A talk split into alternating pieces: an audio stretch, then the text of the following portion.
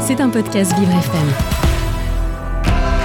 L'œil de Flo dans le monde de Léo, Florian Prota avec Léo Tassel. Bienvenue dans mon monde si vous me rejoignez en direct sur Vivre FM, la radio de toutes les différences. Et ça tombe bien, vous arrivez au moment où Florian Prota euh, débarque dans le studio avec son œil, puisque Florian scrute l'actualité tous les jours pour nous. Bonjour Florian. Bonjour Léo, bonjour à tous. Et aujourd'hui, vous nous parlez d'Emmanuel Macron qui va s'exprimer à 13h sur TF1 et France 2 en pleine crise des retraites. Une allocution attendue et scrutée qui doit apaiser la colère des Français contre la réforme. Euh, un message pour les Français, mais qui doit aussi permettre de résoudre son propre euh, camp. Et oui, notamment les députés Florian. Et oui, de, de ressouder son propre camp. Ressouder, Euh, pardon. effectivement, il sort enfin euh, du silence. Léo, il va devoir convaincre.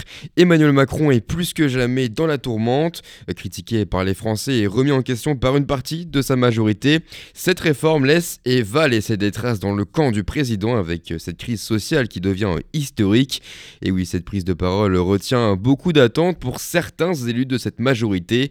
C'est le cas par exemple de Bruno Millienne, député modem des Yvelines, qui souhaite qu'il puisse trouver les mots.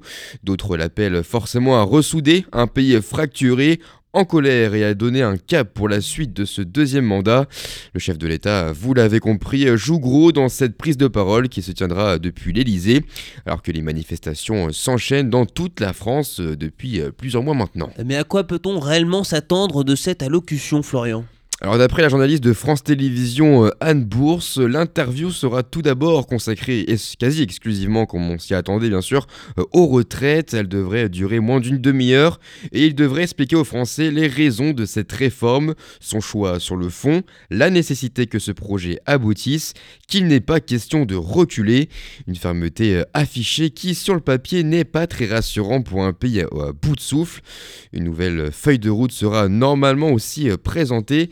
Ce sont en tout cas euh, les principales tendances. hein. Rendez-vous alors euh, dans un peu plus euh, d'une heure. Et oui, et justement, beaucoup s'interrogent sur ce choix de parler au JT de 13h plutôt qu'à celui de, 20h, comme euh, ce fut le cas dans le passé, Florian. Eh bien, un choix surprenant pour les uns, pas si étonnant pour d'autres.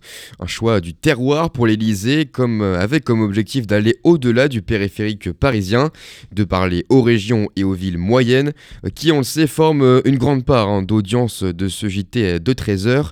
Une allocution qui intervient alors que l'information de la mi-journée est qualifiée de moins politisée, destinée à un public plus âgé et qui pourrait en quelque sorte euh, adoucir sa présence médiatique en dédramatisant en quelque sorte les contestations violentes dans le pays euh, d'après euh, Marie-France Chambat-Houillon, spécialiste média.